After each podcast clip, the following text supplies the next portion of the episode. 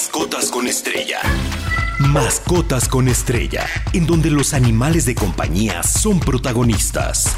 Mascotas con estrella. Escucha los mejores tips, anécdotas y curiosidades para el cuidado y desarrollo de tu perro, gato, ave y cualquier otra especie que se pueda tener en casa. Mascotas con estrella, en Stereo 100, con Rodrigo Estrella. Muy feliz sábado, sábado ya 12 de agosto del año 2023. Los saluda Rodrigo Estrella. Esto es Mascotas con Estrella. Les recuerdo nuestras redes sociales, Stereo MX en Facebook, Twitter, Instagram y TikTok. Y también nuestra página web, Stereo Digital, donde pueden escuchar nuestros podcasts de los programas anteriores, así como encontrar mucha información de sus artistas favoritos.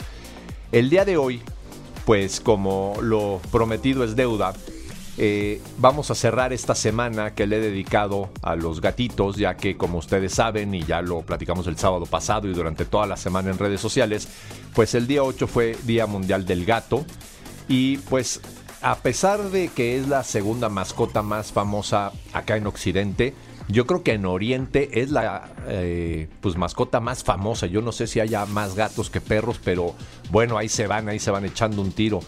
Y por este motivo, pues para mí siempre es muy importante compartirles a ustedes temas de interés y en esta ocasión pues no voy a ser yo quien les va a compartir estos temas porque tengo mucho interés en presentarles a la médico veterinaria zootecnista Paula Trejo, que es gerente de credibilidad en Mars Pet Care, esta importante marca. Y aparte ella es especialista en investigación y desarrollo de productos alimenticios para perros y gatos, porque creo que hay muchos mitos y realidades referente a la alimentación de nuestros gatitos. He visto muchos gatos obesos o también cuando están cachorros. Entonces, pues qué mejor traer un especialista, aprender de ella, escuchar de su propia voz sus mejores recomendaciones. Doctora, bienvenida. Muchas gracias por estar aquí en Estereociencia 100.1 y 1000 AM. Es un honor para nosotros tenerla en casa. Eh, y pues bueno, cuéntanos que... Primeramente, ¿cuál sería la mejor recomendación o cómo es que debemos de alimentar a nuestros gatitos de compañía? Muchas gracias Rodrigo, gracias por la invitación, por el espacio y me encanta, me encanta hablar de gatos. Y bueno, como dice, sí, estamos aquí en la celebración del Día del Gato. Y es una especie muy particular y tiene necesidades nutricionales muy particulares y es muy importante que las cubramos para que no tengamos algún problema de salud que pudo haberse prevenido perfectamente con una buena nutrición. Correcto, como siempre lo he mencionado aquí en el programa, la medicina preventiva o la, prevención pues es mejor, ¿no? Porque luego nos andamos quejando de que ya nuestro gatito, nuestro perrito está enfermo y esto pues se pudo haber evitado en muchas ocasiones y la alimentación pues somos lo que comemos, ellos también. Entonces pues yo siempre lo he dicho que darles alimento a la mesa está mal, pero cuéntanos, por ejemplo, un gatito de edad media, vamos a suponer de 2, 3 años, ¿qué es la alimentación correcta? ¿Cuál es la alimentación correcta que debe de llevar? Mira, Rodrigo, afortunadamente ya existen en el mercado una, una este, variedad de productos disponibles para la alimentación de nuestras mascotas. Empezando porque necesitamos nosotros darle a nuestra mascota un alimento específico para su especie. No podemos nosotros alimentar a nuestro gato con un alimento para perro, ni viceversa. Empezando por ahí. Independientemente de que vivan dentro del mismo hogar, cada uno de ellos tiene una nutrición diferente y debe de consumir un alimento particular. Segundo, tendríamos que estar buscando un alimento específico para la etapa de vida si es un gatito o si es un adulto como el, como el ejemplo que me acabas de decir de gatos de edad media de 2-3 años, son gatos que se encuentran en etapa adulta y necesitan una dieta específica para ello. Y tercero, la etapa de vida y este, perdón, el estilo de vida. El estilo de vida, si son sedentarios o si son este, activos, sería también importante considerarlo. Por supuesto, ahora de, también eh, a los eh, gatitos adultos o los seniors, los de tercera edad, pues deben de tener una alimentación adecuada, ¿no? Eh, ¿Tú qué recomiendas? ¿Es una combinación de alimento seco con alimento húmedo? O cuéntanos un poco, por ejemplo, eh, eh, regreso al tema de un gatito de edad media. ¿Qué es lo correcto? Bueno, necesitan una, una, Existen alimentos secos y alimentos húmedos como acabas de mencionar. Los dos son alimentos completos y balanceados, nos dan todos los nutrientes en las cantidades necesarias para la especie. La ventaja que tiene la combinación de estas dos tecnologías, es decir, el alimento seco y el alimento húmedo, es que el alimento húmedo, como su nombre lo indica, pues son una fuente de hidratación muy importante para los gatos. ¿Por qué? Porque recordemos que el gato viene del gato del desierto, entonces tienen un pésimo consumo de agua, entonces tenemos que estimularlo de una u otra forma. Y por eso es que nosotros recomendamos la combinación de estas dos dietas, la alimentación mixta, que nos aporta los nutrientes que necesita, que le da sabor, le da textura y aparte fuente de hidratación indirecta indispensable para los gatos. Por supuesto, como les he comentado aquí en Mascotas con Estrella, pues todavía el origen de los gatos actuales no es tan cierto, pero bueno, se cree que viene de este gatito del desierto que pues bueno, empezó allá en el lejano Egipto, ¿no? Hace eh, pues ya más de 12 mil años que se tiene registro. Y también les he contado por qué les encanta tomar agua del grifo cuando abrimos la llave de, de lavabo y les gusta esta agua es porque está mucho más oxigenada, pero no todos los gatitos tienen esta oportunidad y aparte pues no vamos a estar desperdiciando el agua. Y el alimento húmedo lo que permite es también hidratar y que tenga una mejor digestión el gatito, porque a veces, dependiendo de la edad, pues el alimento seco no es suficiente. Así que la combinación de ambos, como bien comenta la doctora, pues sería lo ideal, aunque si le dan alimento eh, seco, pues obviamente una marca premium, una marca high premium siempre es lo ideal para mantenerlos adecuadamente. Ahora, antes de, cambiar un poquito de, tema, Doctor, ¿cuál cree usted que ha sido el mayor problema que se ha encontrado en la alimentación de los gatos, de los que usted ha visto y ha tenido? Porque también tengo entendido que practicó mucho tiempo en clínicas veterinarias, ¿no? Obviamente. El principal problema o reto, perdón, ¿me podrías repetir? Sí, correcto. O sea, por ejemplo, de los pacientes que te llegaban eh, eh, referente a la alimentación, obviamente, ¿cuáles eran las patologías eh, más comunes que se presentaban? Creo que el reto principal sería el desconocimiento de la especie en particular. Tiene necesidades nutricionales, necesidades clínicas y obviamente las, enfermedades que van a afectar a, la a esta especie son muy particulares. Empezando por ahí, tendríamos que conocer y especializarnos y saber qué, es qué mascota tenemos y qué cuidados necesita. En cuanto a patologías, creo que de las principales que se encuentran en los felinos son las del tracto urinario, derivado principalmente de su bajo consumo de agua. Entonces por eso eh, repetimos, ¿no? El consumo de agua en los gatos es muy importante. Como dice, sí, les gusta tomar agua corriente, entonces utilicemos fuentes, utilicemos este, platos eh, con ciertas características, agua limpia y fresca y el alimento húmedo, pues sí, es una fuente de hidratación indirecta que nos va a ayudar muchísimo a prevenir este tipo de patologías, ¿no? De estas enfermedades del tracto urinario de los gatos. Perfecto, pues bueno, ahorita les vamos a platicar de algunos de los temas más complejos de la alimentación y también mitos y realidades y le tengo muchas preguntas a la doctora, así que eh, pues vamos con estos temas eh, que son también de interés para todos. Aquí, aquí, la estrella es tu mascota, mascotas con estrella en Stereo 100. Bueno, pues ahora como les comentaba el, tema de pues preguntas comunes que tenemos, ¿no? Por ejemplo, doctora, yo nunca he recomendado darles leche a los gatos, pero muchas personas acostumbran darles leche. ¿Qué problemas pueden tener ellos? ¿Qué, patologías pueden presentar si les seguimos dando leche, por ejemplo, un gato adulto o después del destete, como se dice, después de quitar al gatito de la mamá, si le continuamos dando leche y pues por lo general es leche de vaca, ¿no?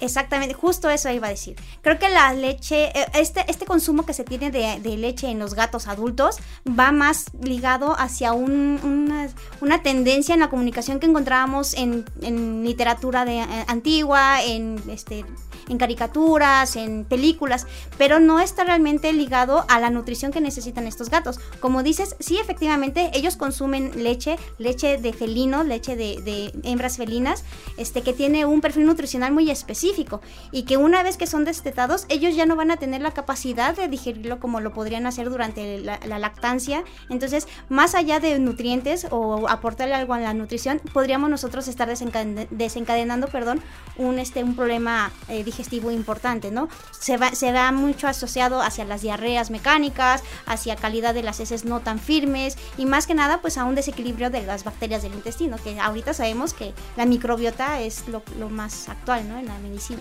Claro, pues para todos los que nos están escuchando la microbiota, ¿qué sucede? Cada animal tiene en su sistema digestivo, inclusive nosotros los humanos, bacterias que nos ayudan a digerir el alimento y que esto pues hace que podamos pues también eh, nutrirnos de cierta forma y que podamos ir al baño de una forma adecuada. Pues los gatos tienen la suya, la propia, y la leche lo que hace es que afecta esto y pues no permite, eh, pues inclusive a veces afecta hasta su flora intestinal y todo, que es lo que ayuda a absorber los nutrientes y demás, ¿no? Entonces, eh, pues, eh, doctor, estoy eh, platicando con la médico veterinario zootecnista Paula Trejo, gerente de credibilidad en Mars Pet Care.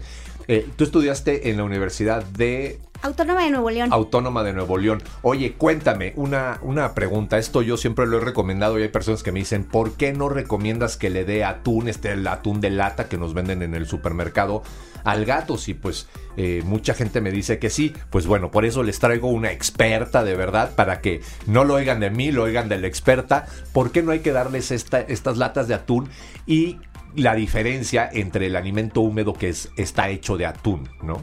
Claro, mira, precisamente la diferencia es el atún solamente se consideraría como una fuente de proteína, pero no es el único nutriente que necesitan los gatos. Los gatos necesitan proteínas, grasas, fibras, cenizas, vitaminas, minerales. Y esa es la principal diferencia que tenemos nosotros en los alimentos húmedos. Sí, el, el, atún es una fuente de proteína, pero no es el único nutriente que necesitan. Los alimentos húmedos, que te decía son alimentos completos y balanceados, contienen todos los nutrientes que el gato necesita. Esa es la principal diferencia, que tendríamos todos los nutrientes en el alimento húmedo. Correcto, entonces ya ven, siempre es mejor comprar el sobrecito y pues vale más o menos lo mismo que la lata de uno, ya más barato yo creo, ¿no?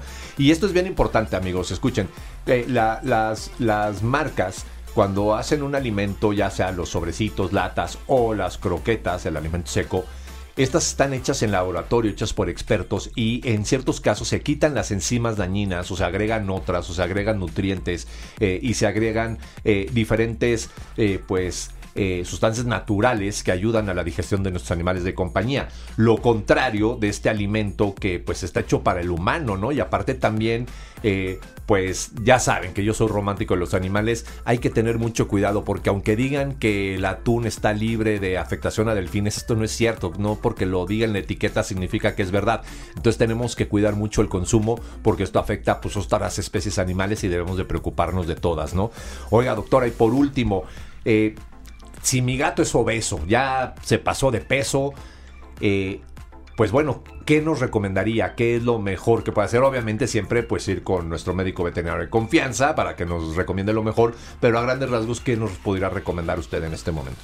Bueno, creo que primero tendríamos que descartar que tenga alguna patología, ¿no? Finalmente, como acabas de decir, el, el, primer paso es ir con el veterinario, verificar que tengamos un problema de sobrepeso que sea por sobreconsumo de alimento. Si ya estamos diagnosticados que esa, es la razón, tendríamos que hacer un programa de pérdida de peso. Es muy importante que digamos algo, que la pérdida de peso de forma súbita o acelerada puede acarrear problemas este, a largo plazo en las mascotas. Tenemos que tener una pérdida de peso controlada, con una dieta específica, con una dieta que tenga posiblemente un poco más de fibra para promover la sensación de saciedad, con un poco menos de energía para que consuma el alimento, digo, una menor cantidad de calorías, ¿no? En una misma porción de alimento y tener esta pérdida de peso controlada creer que puede perder o es sano perder 100, 200 gramos en una semana en un gato de 4 kilos no es adecuado. Por eso, como acaba de decir, lo principal, acudir con el especialista, que nos hagan un programa de pérdida de peso, que nos indiquen una dieta específica, que nos den las instrucciones de cuánto alimento tenemos que darlo y mantener esta pérdida de peso controlada y monitoreada. Y una vez que ya llegamos al peso ideal, mantenerlo. Por supuesto, porque obviamente si nosotros elegimos disminuir la cantidad de alimento y todo podemos generar una descompensación nuestro Michi y esto pues le va a causar otros problemas. Recuerden que la obesidad puede generar problemas cardíacos, renales, eh, vaya, de muchos tipos, eh, de los riñones, del hígado. Y por otro lado, también este programa de alimentación va pegado con un tema de actividad y de ejercicio, porque a lo mejor nuestro gato es muy flojo. Entonces tenemos que hacer una combinación integral para bajarlo de peso. No nada más es cambiarle el alimento y darle una buena alimentación. Es acudir con nuestro médico veterinario para que nos pueda recomendar un conjunto global de, de, de acciones, tanto de la alimentación como de actividad, dependiendo costumbres y demás, para que nuestro gatito baje de peso. Pues para mí ha sido un honor eh, tener aquí a la doctora eh, Paula Trejo, eh, reitero, gerente de credibilidad en Mars Pet Care. Especialista en investigación y desarrollo de productos alimenticios. Y pues esperemos poderte tener nuevamente aquí pronto y que nos aclares más dudas. Muchísimas gracias. Nosotros eh, pues nos vamos a un corte comercial. ¿Algo más que quiera agregar, doctora? No, al contrario, quiero dar las gracias por el espacio. Este, recomendarle a tu audiencia, a tu auditorio, que acudan con el veterinario cuando tengan alguna duda de su mascota y que como dices, lo, mejor es prevenir y la nutrición está en nuestra mano para prevenir la, cualquier enfermedad de nuestras mascotas, ¿no? Y mantenerlos sanos y felices como los queremos nosotros en nuestra familia. Perfecto, pues no se vayan, quédense aquí en Stereo 100.1, la estación del delfín. Estás escuchando Mascotas con Estrella en Stereo 100 con Rodrigo Estrella. Pues qué bueno que continúan con nosotros aquí en Mascotas con Estrella. Les recuerdo, en un ratito, a partir de las 9, vamos a estar en el Parque de los Venados, ahí donde está el monumento a Franklin, en el Parque de la Felicidad de Full Life, donde va a haber Photo Opportunity, un lugar para poner guapos a tus perros. Voy a estar dando eh, consultas y asesorías para tus eh, eh, hermosos peludos y pues va a haber muchas sorpresas por parte de Full Life. Recuerden, este, este evento, pues bueno, lo tuvimos hace 15 días en el parque de Naucali con nuestros amigos de Bit, pero ahora vamos a estar transmitiendo nuestra querida Lili Musi, nuestra querida Claudia Inurreta y un servidor. Y pues va a haber muchas sorpresas, no falten, nos vemos al rato y recuerden llevar a sus perritos con correa, por favor. Y pues yo me encargo de que se vayan muy premiados, muy apapachados todos sus peludos. Y bueno, pues les recuerdo nuestras redes sociales, sobre todo nuestra página web estereociendigital.mx, donde pueden encontrar los podcasts de programas pasados, y nuestras redes sociales, Estereocienmx en Facebook, Twitter, Instagram y TikTok. Y bueno, pues para cerrar este programa y esta etapa, esta semana prometida del Día Mundial del Gato, eh, quiero platicarles de las principales enfermedades de los gatitos. A lo mejor no son las principales, pero son unas enfermedades que muchos ignoran y es bien importante siempre hacerles pruebas a nuestros queridos michis. Eh, por ejemplo, la leucemia felina, que se trata de una enfermedad bastante grave que inclusive puede producir la muerte de nuestro animal.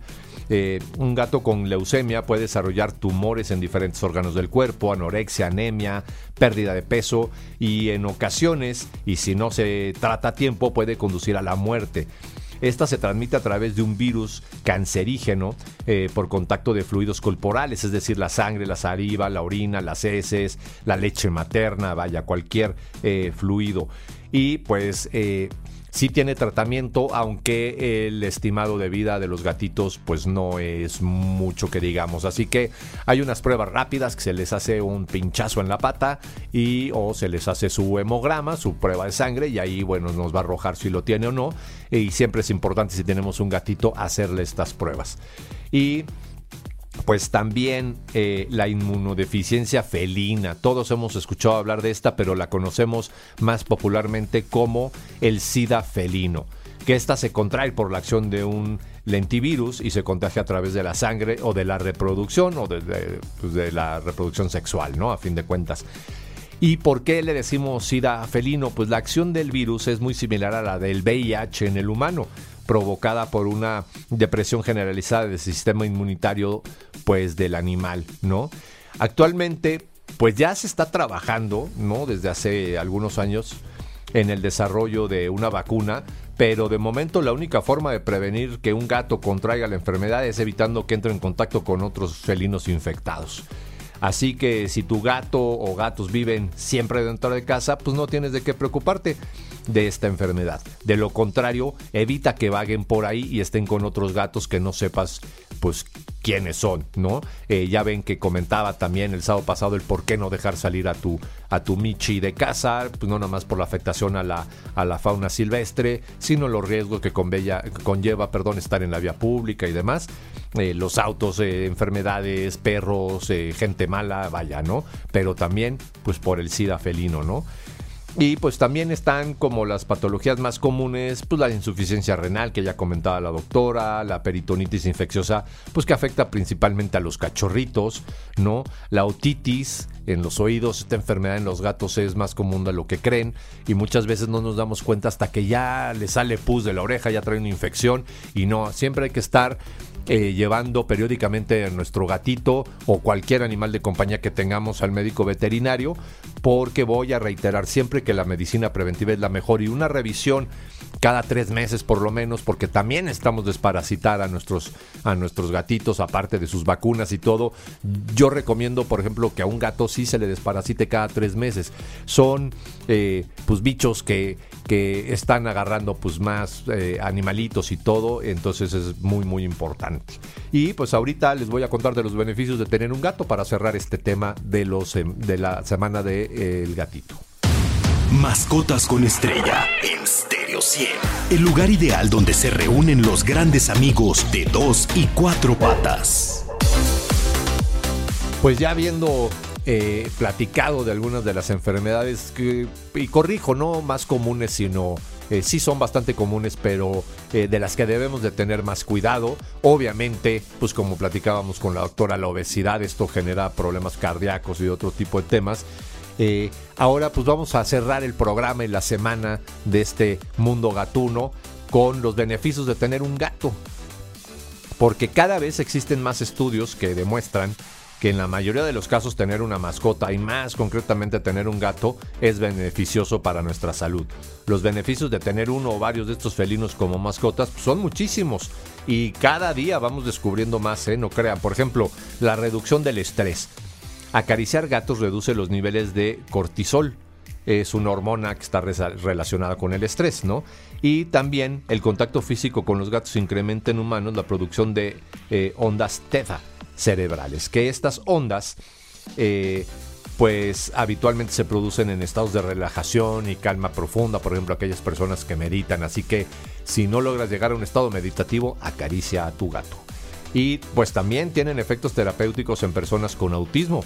El contacto físico con las mascotas incrementa los niveles de oxitocina, una hormona que está vinculada con el establecimiento de las relaciones sociales.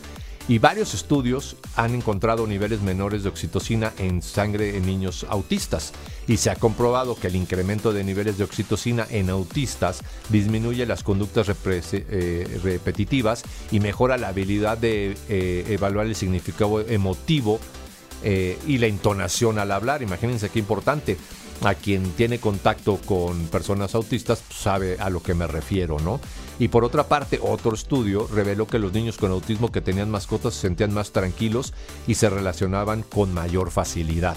Por eso es que yo llevo tanto tiempo, digo, con la pandemia pues tuve que dejar estas terapias, pero llevo tanto tiempo dándole terapias con mis animales de compañía, obviamente los que están adiestrados para estos fines, a niños con autismo. No nada más a ellos, también a niños con cáncer y demás, pero eh, siempre me he enfocado un poco más a dar terapias a niños con autismo. Y pues bueno, eh, ¿Qué es lo que hacen también los gatitos? ¿Qué otra cuestión positiva tienen? Pues nos inspiran emociones positivas. Una encuesta eh, realizada indicó que ver videos y fotografías de gatos incrementaba las emociones positivas, es decir, la felicidad, la esperanza, las sonrisas. ¿Quién no ha visto en Instagram a estos meninos que platican y cuentan chistes todo la verdad? A mí se me dan risa o estos gatitos que no lograron el salto para llegar a la barda a la que iban a, a brincar y todo. La verdad, a mí sí me, me gustan y pues eh, estos eh, niveles de alegría, de felicidad, de esperanza eh, elevan los niveles de energía y al contacto con ellos pues es todavía más positivo y se incrementan aún más. Y pues mejoran la salud mental. ¿no? A fin de cuentas en todo. Y como lo he comentado en varias ocasiones, el ronroneo. Esta vibración sonora que producen los gatos domésticos está en una frecuencia de 20 a 50 Hz y estimula la curación de tejidos especialmente a lesiones que afectan tendones y músculos, incrementa la densidad ósea y disminuye el dolor. Estos son datos científicos, ¿eh? no estoy inventando nada. ¿no? Y así que pues tener un Michi eh, mejora la salud en general y pues eh, en las personas eh, con mascota, eh, hubo un estudio a los que tenían mascota y a los que no, una reducción significativa en la incidencia de problemas de salud menores durante el periodo de la investigación. Así que, ¿qué estás esperando? Adopta un Michi. Y pues antes de irme, pues las efemérides de hoy, sábado 12 de agosto al viernes 18. Hoy 12 de agosto se celebra el Día Mundial del Elefante. Eh, pues esto es muy importante porque la población ha disminuido en más del 70% en los últimos años y puede llegar a extinguirse al, al finalizar la siguiente década. No se pierdan las publicaciones que vamos a estar haciendo en redes sociales. Y mañana 3 es Día Internacional del Armadillo, tampoco se pierdan las publicaciones, está muy interesante este peculiar animalito. Y el 14 de agosto, es decir, el lunes, se homenajea al tipo de reptil más conocido en todo el mundo, que posee más de 3.000 especies. Se celebra el Día Mundial del Lagarto, eh, uno de mis animales favoritos también. Y para el día 18 de agosto se celebra el Día Mundial de la Prevención de Incendios Forestales. ¿Esta por qué la comento? Porque los incendios forestales no nada más afectan a la flora, a los árboles, a la contaminación, sino a nuestros animales de compañía y, a la fauna silvestre es muy afectada. Y rápidamente que mi querido Alan, que está en controles en la producción, ya me corre la frase de la semana, si hubiera que elegir un sonido universal para la paz, votaría por el ronroneo de los gatos. Esto lo dijo B.L. Diamond. Saludos, feliz sábado, nos vemos al rato. Recuerden, el Parque de los Venados, ahí vamos a estar con Stereo 100.1 y Full Life. Mascotas con Estrella, el lugar ideal donde se reúnen los grandes amigos de dos y cuatro patas. Mascotas con Estrella, en donde los animales de compañía son protagonistas. Cada sábado de 7.30 a 8 de la mañana. Mascotas con Estrella está de pelos. Con Rodrigo Estrella, solo por Stereo 100.